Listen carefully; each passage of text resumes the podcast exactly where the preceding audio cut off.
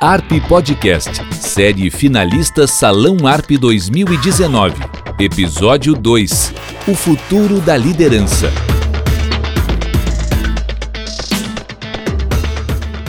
Olá, este é o segundo episódio ARP Podcast com os finalistas do Salão ARP 2019 na categoria Dirigente ou Empresário de Comunicação do Ano. Eu sou Ana Cássia Henrich e vou conversar com Marcelo Pacheco, do Grupo RBS, César Paz, da Ecosis e Carlos Toiler, do SBT Rio Grande do Sul. Primeira pergunta, fazer uma rodada aqui com os três meninos bonitos que estão aqui à minha volta, é como é que vocês receberam essa indicação para o Salão ARP 2019? Começando pela minha esquerda com o Marcelo Pacheco, do Grupo RBS. Bom, primeiro é um prazer estar aqui, muito legal, e eu recebi com uma surpresa, né? Eu, tô, eu sou o, o, o cara que está há três anos nesse mercado, né? Eu vim... Tá dizendo no mercado gaúcho. No mercado gaúcho, há mais de duas décadas e meia no mercado de publicidade. É, e eu vim aqui para a RBS e estou me sentindo bem lisonjeado, porque acho que é um reconhecimento de um pouco do que a gente tem feito nesses três anos, assim, né? A gente falava aqui agora um pouco, antes de começar esse podcast, da, de quão irrequieta a RBS é, e vir para cá, conseguir fazer o que a gente está fazendo e ser indicado, para mim é motivo de orgulho. E, obviamente, ser indicado com pessoas como o César e o Carlão, mais ainda, né? Me deixa muito feliz e muito orgulhoso. Então, agora vamos para a minha direita, depois eu vou para o centro. Olha só, Carlão. Olha, eu já estou tomando. Então, eu estou fazendo que nem o Marcelo, já estou na intimidade do Carlão. Casa, claro. Surpreso com essa indicação? Ou estava esperando? De uma certa forma, acho que é uma, uma mistura de temperos. É, um pouco de surpreso, um pouco de envaidecido, um pouco de uh, satisfeito, um pouco de ter aquela sensação, puta, tô colhendo o que plantamos, tô colhendo o que plantei, né? Com certeza, né, Marcelo, César, que deve ser a sensação de vocês. É, independente, acho que, né, o, o Marcelo colocou bem, é, bastante envaidecido também pela companhia. Eu acho que tem uma, uma nova geração, né? César, a gente que já está aqui no Rio Grande do Sul há mais tempo, é, Marcelo, grandes figuras. Pô, no ano passado foi, né? Um grande amigo, Cláudio Toigo, lá, CEO da RBS, quer dizer, que sempre foi uma inspiração nos tempos de RBS.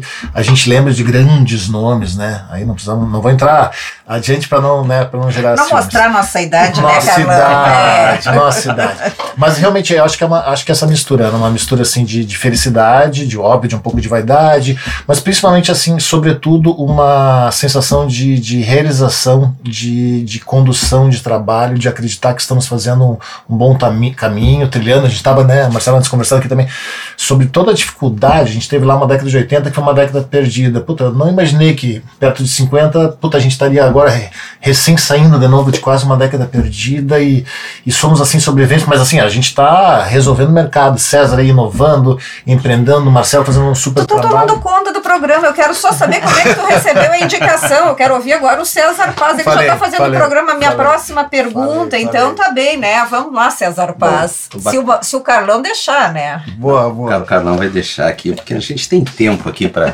dividir as, as, ideias e tal. Tem. Mas eu queria dizer assim, eu acho que nós somos três falsos modestos aqui, né?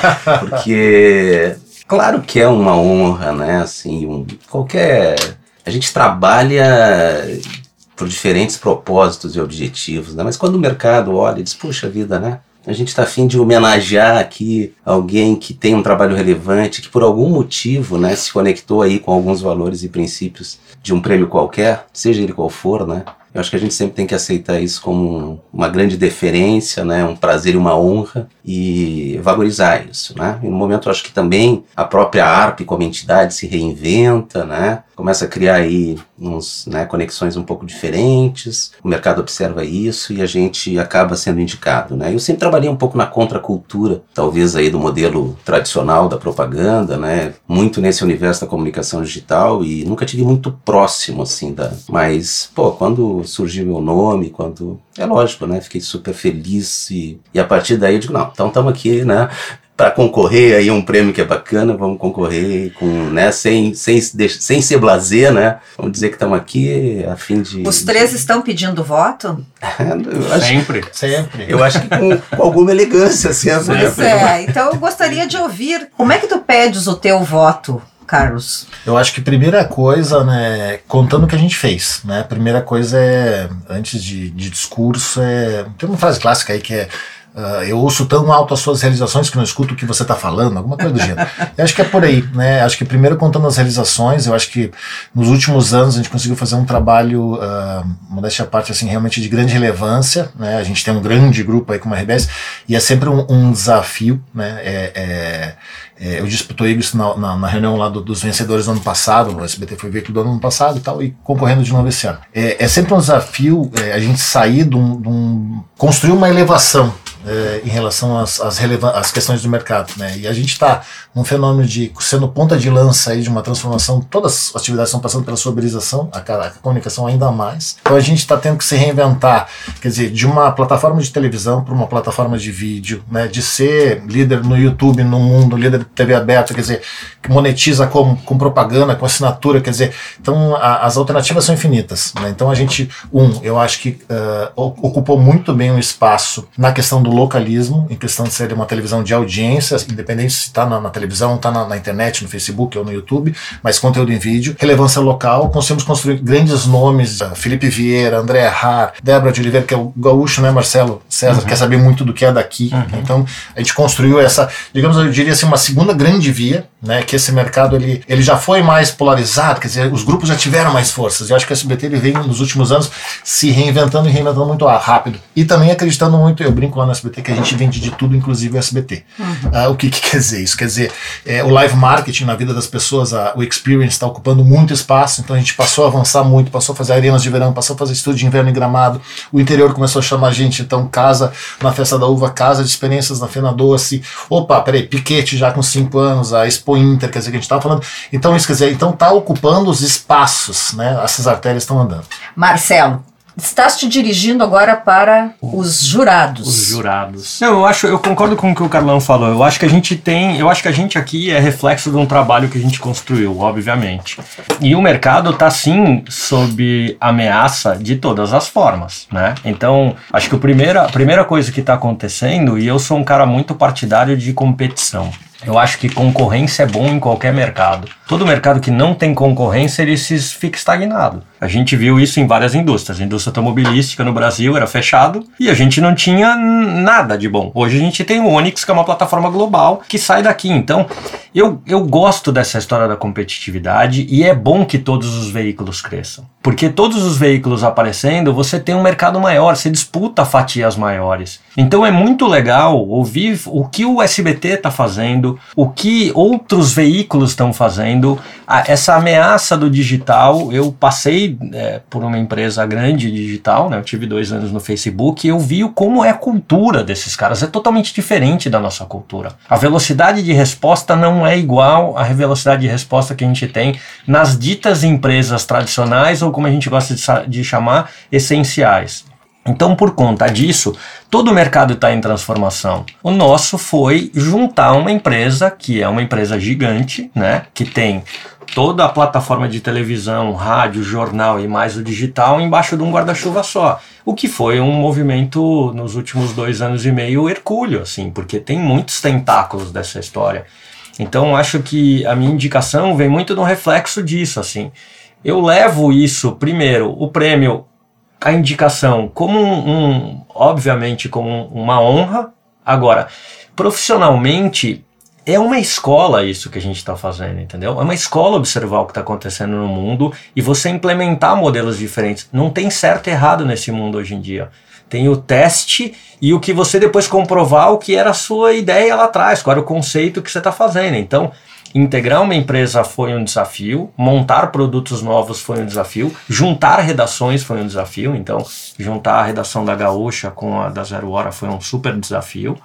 E aí tem os reflexos de tudo isso, porque a gente precisa se sustentar. Né? E para se sustentar, você precisa ter um mercado grande, robusto, porque cada vez mais você continua fazendo investimento. Né? A gente agora fez um investimento parrudo no interior para fazer uma forma de produção de conteúdo muito mais moderna, muito mais ágil e que não tenha dependência de locais físicos, porque o mundo, as coisas estão acontecendo no mundo a qualquer momento. O mundo é líquido, né? né? O mundo é líquido e o celular transformou a nossa relação com essa questão. Hoje todo mundo é um produtor de conteúdo, né? Com uma câmera num celular de E 4K. O que não deixa de ser um perigo. Eu gostaria de ouvir um pouquinho agora a defesa do César Paz, mas depois acho que a gente pode voltar um pouco para falar desse mundo Claro. líquido e desse mundo que está sempre se transformando e para onde que nós vamos. Essa, met- César essa Paz. metáfora da liquefação É. aí do Bauman é um. Bauman é o cara, tem, né? Tem potência, É. né? Mas de qualquer forma, assim, vamos lá. Eu, eu acho o seguinte, eu tenho, né, para alguns amigos eu mandei aí o, ah, o pedido do voto, né?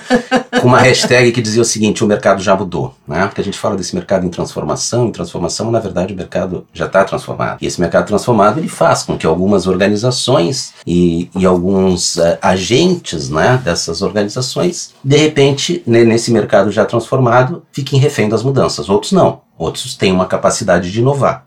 Aí eu acho que a gente está aqui, certamente, entre quatro inovadores. Estou te botando nesse bolo aqui, Ana. Porque isso é a razão, certamente, né? essa capacidade de inovar, a capacidade de processar informação com muita rapidez, a capacidade de se adequar às transformações, elas eh, certamente justificam não só a minha indicação, mas a do Carlão, do Marcelo, com certeza também. E aí, essa visão de que o mercado já mudou, eu sempre fui, né, pelo menos sentei, sei, trabalho a minha vida pautado por isso, ser agente dessas transformações, né? Então, nos últimos anos, depois que eu retornei para Porto Alegre, né, depois de ter feito um processo todo de construção de uma marca como agência nativa digital que foi a G2, hoje no grupo Publicis, né, e vendido essa operação para o grupo Publicis, que é o terceiro maior grupo de comunicação do mundo, eu retomei uma atividade empreendedora, né, num jeito de empreender que eu valorizo, muito humano, coletivo, né, diferente daquela visão do self-made man, né, do cara que e trazer, né, uma visão dessa construção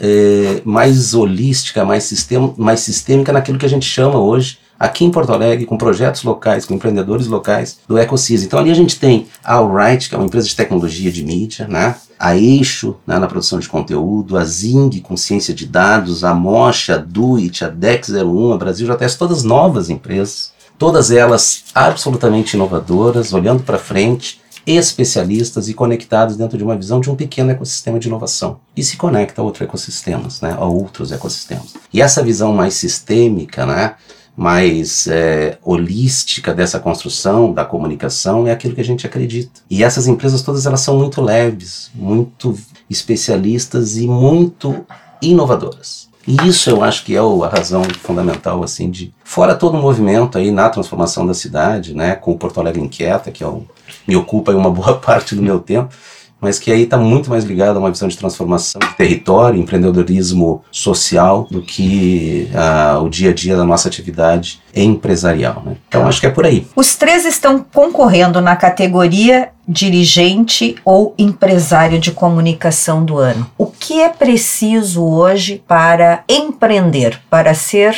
um bom empreendedor neste Brasil com esta volatilidade, Coragem. coragem, tá bem, que mais? Então vamos lá, quero saber de vocês. Eu acho que o Brasil é um país de oportunidade, né? Este é o Marcelo Pacheco. Eu acho que o Brasil é um país de oportunidade, né?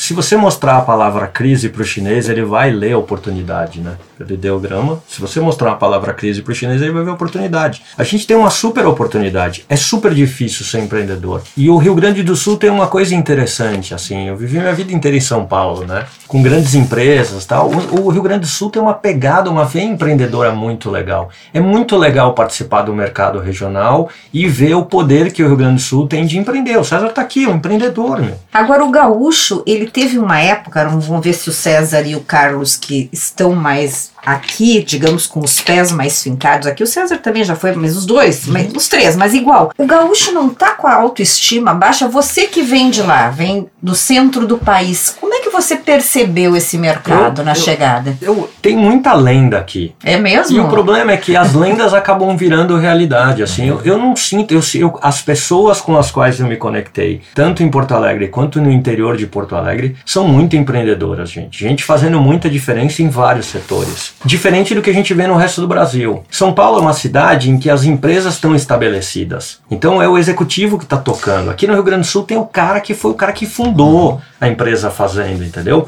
Tem histórias maravilhosas aqui, dá pra citar 200. Então eu acho que tem uma coisa, a única coisa que me pegou e que é verdade é a história que falam do caranguejo. Caranguejo. né? Essa é uma história que é verdade. É um traço cultural do Rio Grande do Sul. Mas tem uma coisa, tem o outro lado luz desse negócio, que assim, tem muita gente fazendo muita coisa diferente. Tem muita coisa pipocando no Rio Grande do Sul. E isso é legal, porque daqui a cinco anos a gente vai ver o reflexo disso. A própria revitalização, que nunca aconteceu da hora, ela tá acontecendo agora. Então tem um monte de coisa legal acontecendo aqui. Na perspectiva de quem tá de fora, eu vejo com uma lente diferente de vocês. Porque eu nunca morei aqui. E eu sei que tem um impacto de que era muito legal no passado, e agora tem a comparação que não é tanto. É, César Paz. eu acho, eu acho que assim, a, quando a gente olha a base, né, e o que, que é fundamental e necessário para o desenvolvimento de qualquer território, cidade ou estado, e a gente fica discutindo o Rio Grande do Sul dentro de uma visão é, de que alguns aspectos culturais nos inibem, né, nessa... Eu acho que quando a gente olha isso, tem que ver o capital humano, quer dizer, a base de construção de todo um projeto de desenvolvimento, ele está na visão de se existe capital humano ou não existe capital humano para isso. Se a gente pegar só a cidade de Porto Alegre, para pegar um exemplo, 10% de todo conhecimento, aí eu estou falando de conhecimento acadêmico, né, entre outras coisas, eu também sou professor né, na Unicinos, 10% de todo conhecimento referenciado fora do Brasil de autores brasileiros, 10%, está na cidade de Porto Alegre. Isso é muito expressivo. Super expressivo. E não é pouco, né? Então existe conhecimento, existe capital humano. A questão toda é de que forma tu articula isso em favor de um projeto, seja ele qual for. E talvez o vácuo e a inexistência de um projeto, ela crie durante uma, um recorte de tempo uma percepção de que tudo vai dar errado. Mas não é assim. Né? Então a gente está olhando normalmente um recorte e variáveis que são variáveis e indicadores que não são os essenciais. Os essenciais, fundamentalmente, é isso: é a capacidade humana e o conhecimento que existe. Então, por exemplo, quando eu voltei para Porto Alegre, eu voltei para investir aqui, com capital humano daqui, com projetos daqui, porque eu sei que aqui existe isso. E aí, quando a gente faz comparações, é muito perigoso, porque tu comparar Rio Grande do Sul com São Paulo, ou Porto Alegre com a cidade de São Paulo, capital, Não tem é- como. não tem é, como, é dez- porque- É um para 10. É, ué. É um para 10. É, um, é o motor da economia desse país contra um- uma cidade um estado que estão. Então não é essa a comparação, né? Ela não é equilibrada, ela não é justa, né? E falo isso, pô, todos nós aqui já Uau. vivemos e trabalhamos em São Paulo. Então eu acredito de forma absoluta no, no capital e no potencial humano que existe nessa terra, né? E acho que esse é o, é o elemento essencial para que aí, a partir de oportunidades, e eu estou falando muito dentro de um contexto desse mercado de transformação da comunicação, e especialmente desse mundo da comunicação digital, onde eu vejo oportunidades pipocando na minha frente o dia inteiro. Agora, pô, que a gente vive uma questão macroeconômica, que a gente vive um mundo polarizado, que isso tudo é verdade, né? O Brasil? Carlos, Eu vou dar, Ana, vou dar eco e, e vou colocar mais um ponto aqui ao que o César falou agora. O César que é um empreendedor serial, né? O Marcelo que, que, é, um, que é um líder, né, do, do gigante como a RBS. Mas eu acho que assim, que essa indicação, essas três indicações, colegas, modéstia à parte, acho que elas mostram um pouco do que o mercado está olhando, né? Acho que são três empresários de comunicação que fogem daquele perfil clássico, né, que a gente teve. Acho que a gente precisa exorcizar rápido essa questão do, do caranguejo, que a gente realmente viveu muito essa cultura grenalizada aqui, mas eu percebo nessas nas três indicações, né, e, e- e- de mim que falo em nome do SBT, dessa, dessa tra- trajetória, quer dizer, a gente está falando em abrir novos mercados, em construir coisas, quer dizer, ah, a gente olha, né, tá debaixo da minha aba também, cuidar de Santa Catarina. A gente também percebe, né, César, o quanto Santa Catarina abriu aquele mercado, ele, né, ele tem um norte que é mais ah, industrial mecânico, ah, o- enfim, ele tem uma, uma- uma- uma- diversas culturas e, e diversas economias. E a gente daqui a pouco teve aquela cultura secular de, de Marco Polo, de Randon, de Tramontina, de, de empresas que carregam no sobrenome, né, Marcelo? Claro. Isso, e daqui a pouco né, o gaúcho se achou. E aí, alguns momentos a gente perdeu e foi perdendo um pouco da relevância, e perdemos o Paraná, a importância no PIB, e sempre, de certa forma, fomos atropelados. Mas ao mesmo tempo está aí esse, esse movimento da economia digital nos possibilitando essa reação e reação rápida. Né? Então eu acho que essa indicação desses três nomes, eles mostram assim, estão aqui três vetores, né? três indutores de, de, de crescimento, seja como empreendedores, seja liderando grandes empresas, e que estão olhando para construir o mercado. Vamos esquecer um pouco essa, essa, essa cultura do caranguejo e vamos avançar, mas vamos avançar rápido. Né? Learning by doing e construindo as mudanças mas, Mas aí até provocando um pouquinho, né? Porque nós claro, estamos aqui num debate. Também, mas eu também quero aqui, eu tenho uma... uma Boa, de, vamos não lá, é uma César, conversa de comadre. Não, não, não é. De comadre. Mas assim, eu, eu volto à questão, é um recorte. A gente está falando dos últimos anos. Uhum. Quando a gente olha, por exemplo, pegar, eu vou pegar dois exemplos, mas o ecossistema de de inovação dentro, do, dentro da cidade de Porto Alegre, ele é potencialmente maior que o de Santa Catarina. Uhum. Santa Catarina se organizou, se, organizou. se articulou nos últimos concordo, anos. Concordo. E começou a comunicar isso de uma forma correta. E criou o polo lá. Planejado, criou polo. E teve um grande pacto, né? É. Que é o que nós estamos fazendo agora em Porto Alegre, né? Que é o, o, um grande pacto em favor de construção de um, um grande ecossistema de inovação, que aí depende de poder público, Sim. iniciativa privada, academia de e a sociedade, né? organizada de uma forma geral, e é isso que a gente tenta fazer, por exemplo, desse lado dos coletivos, do Porto Alegre Inquieta e tal, participar desse processo como protagonista, fazendo com que esse ecossistema de inovação se articule e funcione. Porque ele existe, ele é real. Quando a gente fala de parques tecnológicos, o que a gente tem aqui ninguém tem.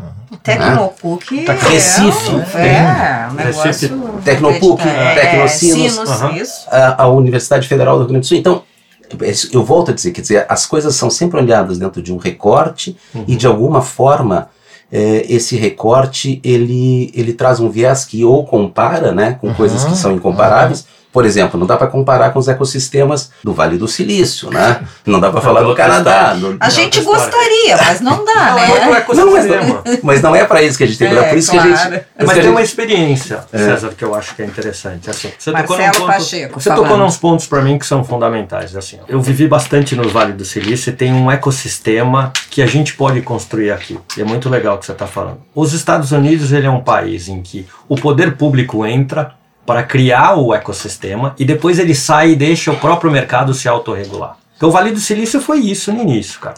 O que você falou é bem verdade. A gente tem uma série de universidades interessantes aqui, com projetos bem estruturados. A gente tem cabeça. Teve uma evasão de talentos do Rio Grande do Sul. Uhum. É óbvio que teve. Mas tem talento ainda aqui.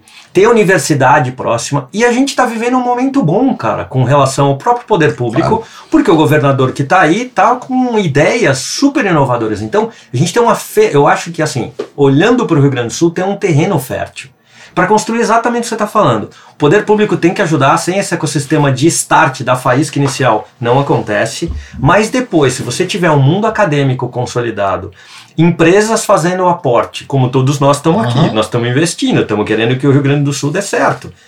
E a academia junto, cara, isso tem tudo para dar ah, certo. Mas Marcelo, olha só, eu, quando eu falo, César. quando eu falo do Vale do Silício, é exatamente por isso tu vivesse lá, tu conhece, é, quando a gente traz uma comparação é né? injusta. Né? Quer dizer, não dá, é contextos completamente é. diferentes. Né? Como quando a gente fala de cidade criativa, é, são contextos diferentes de Montreal, Barcelona, Austin. Uhum. Ou...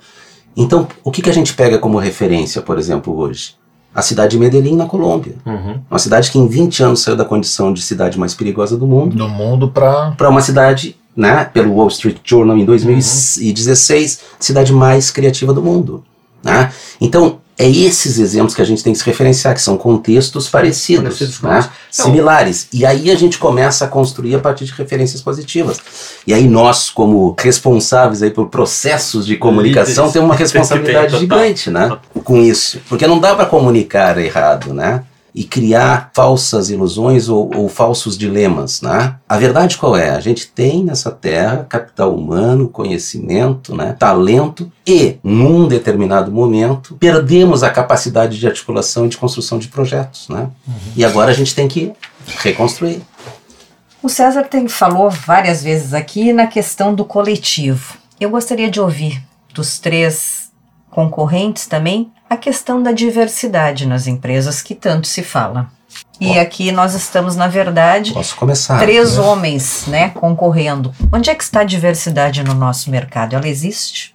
É, hoje, inclusive, é o dia da consciência negra, né? Exatamente. Cabe destacar aí. Exatamente. Então, por exemplo, hoje lá no Ecocis a gente está parando às quatro e meia da tarde, né? Vou depois para lá, para fazer essa discussão sobre o Dia da Consciência Negra com né, pessoas que têm autoridade para isso e que fazem parte lá do nosso grupo de diversidade. Eu acho assim, a gente trabalha em cima de uma economia criativa. Não existe economia criativa sem diversidade, né? A diversidade é fundamental porque o processo todo de discussão e de reflexão e do contraditório e do pensamento criativo ele se dá a partir da divergência, né? Uhum. Né, a partir do pensamento divergente. E a maior de todas as diversidades, eu digo isso para o nosso grupo lá, porque toda a discussão de diversidade ela se dá em cima do hardware, né? Gênero, raça e a diversidade fundamental ela está na questão do pensamento. Pensamento. Então a diversidade de pensamento Claro. é a grande questão né, quando se discute diversidade, para mim, desde que eu entendi isso. Que eu também discutia diversidade em cima de hardware. E a diversidade de hardware ela é mais fácil de tu entender e de tu eh, estabelecer aí parâmetros e referências. Mas a diversidade de pensamento não. Até porque né, é software, né? E aí essa é a mais difícil. E é por isso que a gente vive essa polarização, né? Esse é o problema que a gente tem hoje no Brasil. A polarização está fazendo com que você não é. tenha o, o contraponto, que é a coisa fundamental. Só para voltar, eu acho que tem três homens aqui, mas eu tenho pares brilhantes dentro da RBS. A Diara é uma delas, a Eva é uma Diara delas. Petterly, é né? isso. A Eva tá lá, é a nossa responsável por todo o RH. Eu acho que a gente tá, o, o mundo tá vivendo essa questão, né? Tem uma, tem uma geração nova vindo e nos pressionando com relação a essas questões. Tem um, eu faço até uma apresentação de vez em quando que fala a metamorfose das gerações, desde os baby boomers até onde a gente chegou agora. E isso está acontecendo na sociedade como um todo. E o que a gente vê é, eu concordo com você em gênero, e grau, César, é assim. A diversidade de pensamento é o mais importante que a gente deveria estar se deparando no, no Brasil.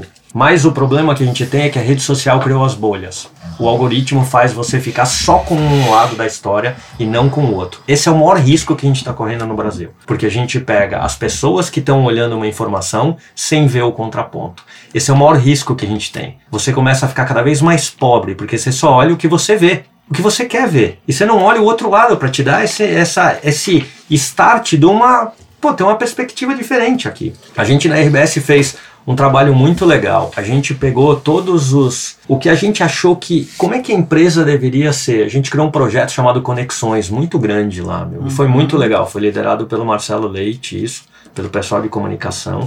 E a gente montou quais eram os atributos que a gente gostaria. Um dos atributos é a pluralidade. Então, assim, a gente tem que, como, uma- como empresas de comunicação, a gente tem que ser plural. Tem que ouvir os dois lados, a gente uma pedrada dos dois lados. O que é uma naturalidade da nossa, da nossa E é, temos atividade. que saber conviver. Isso, o Carlão sofre a... a- mesma coisa lá Exato. no SBT, que é o seguinte: tem que ter o contraponto do que você está vendo, até para você ter um entendimento do que está acontecendo. Então, a gente tem que botar isso à educação. Né? Você citou a questão da, da Colômbia aqui. Pô, o que é a Coreia? A Coreia em 1984 tinha todos os indicadores iguais aos do Brasil. 20 anos de projeto de educação transformaram a Coreia. Então o que a gente precisa pegar são esses exemplos. A gente tem que ter um mundo mais plural. A gente tem que estar aberto a ouvir o que tem de diferente.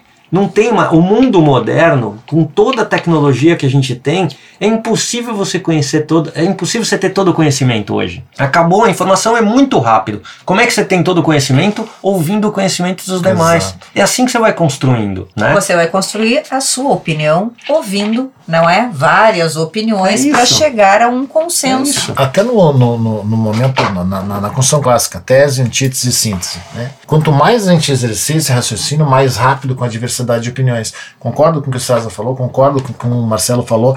A gente no SBT também, a, a, a equipe aqui no Rio Grande do Sul é 70% formada de- por mulheres. Né? Ainda nesse ano aqui so- somos três homens indicados, quer dizer, a questão da diversidade cada vez mais é, é bem na linha do que o César falou, a questão é a questão do, do pensamento. E a gente precisa, como líderes, como protagonistas, exercer proativar isso nos grupos cada vez mais que essa, essa visão, que acho que é uma característica do, do, do líder moderno, né, de estar ouvindo e de ser o fio condutor dessas energias díspares, quer dizer, e fazendo essa construção andando pro, pro lado bom da força.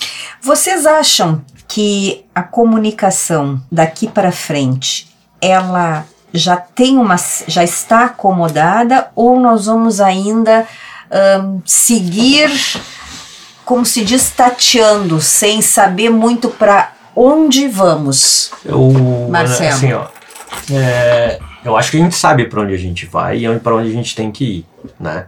Para onde? E, e exatamente isso. A gente tem que continuar fazendo jornalismo que fala as verdades que a gente tem que ouvir, doa quem doer. Então a gente sabe o caminho que a gente tem que seguir. O problema é que a sociedade tem que entender que isso não é um eu contra eles, nós contra não sei quem.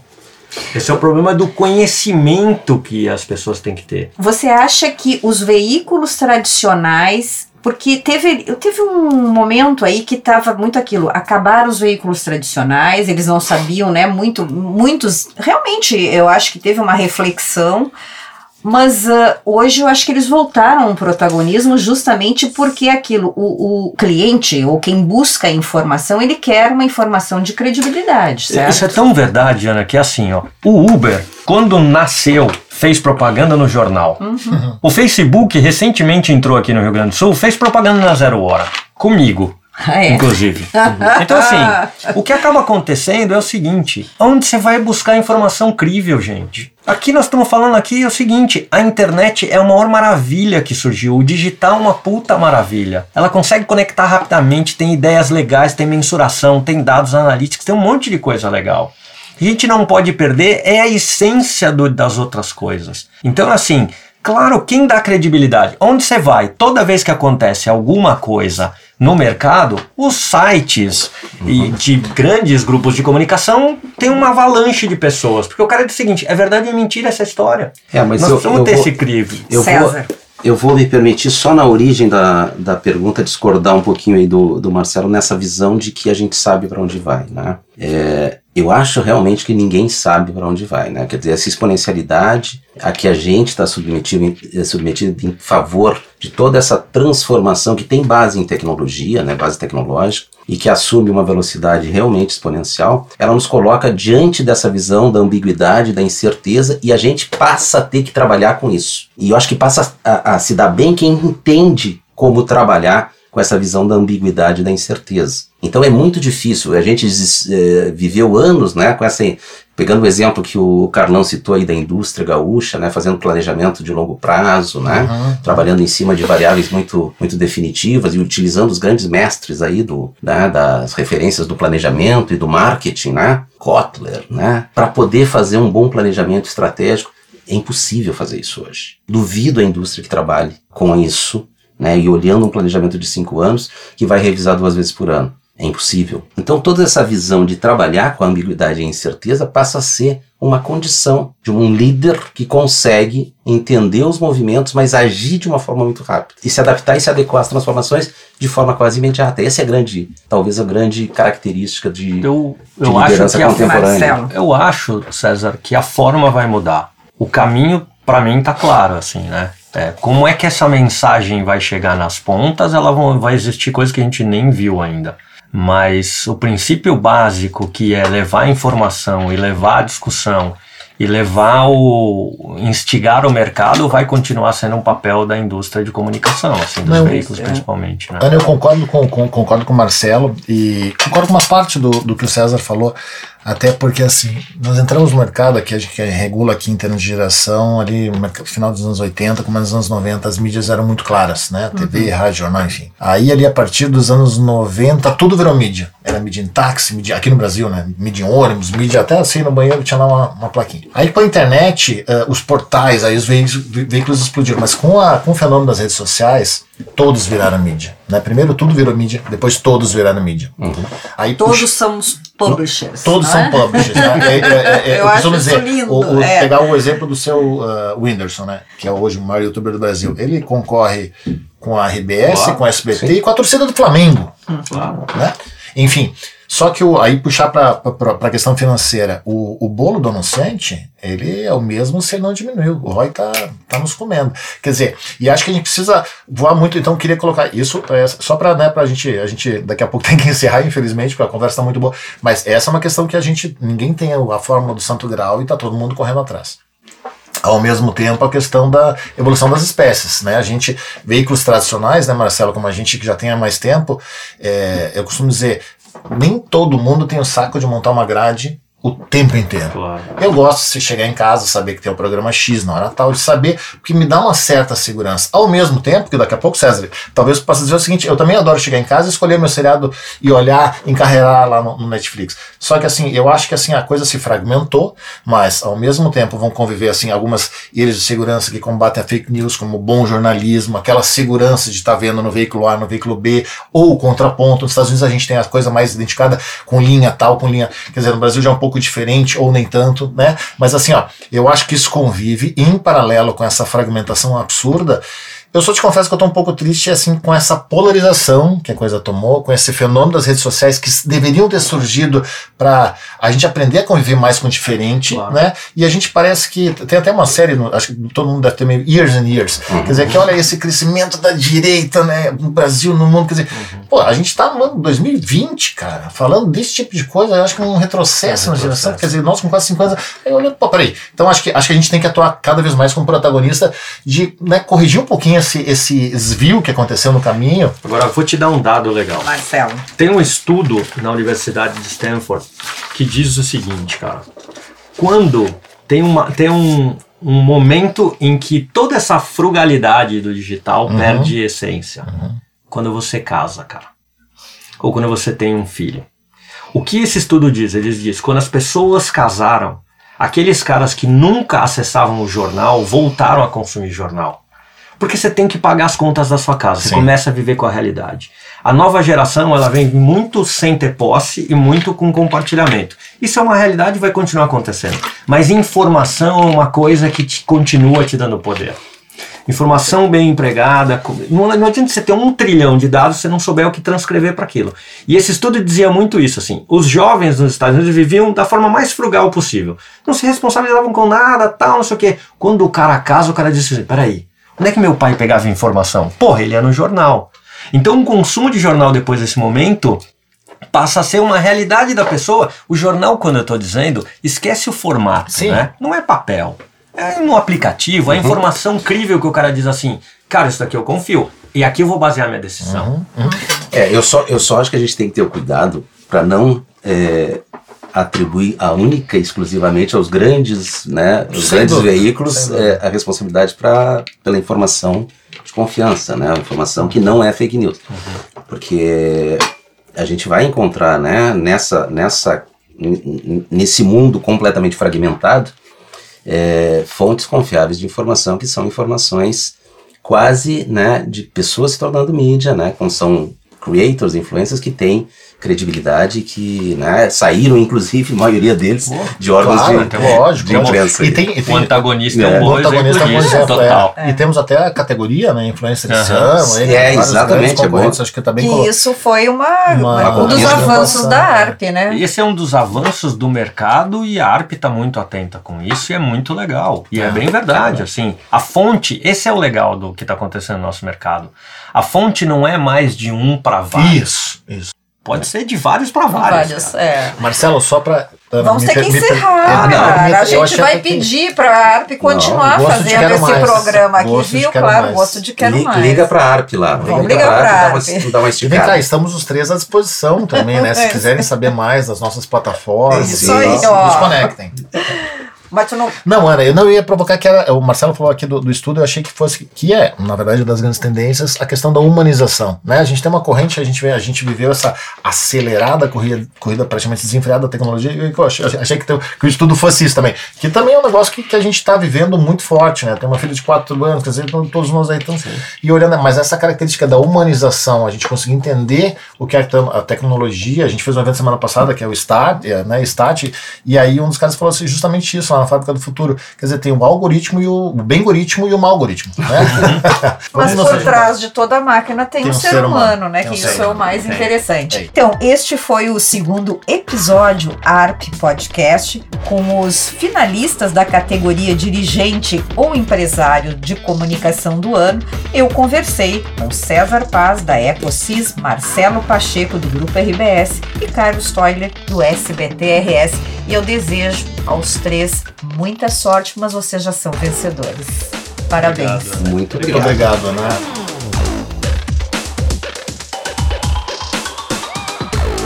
Este foi o segundo episódio do ARP Podcast, série finalista Salão ARP 2019, uma parceria da ARP com a América Podcast.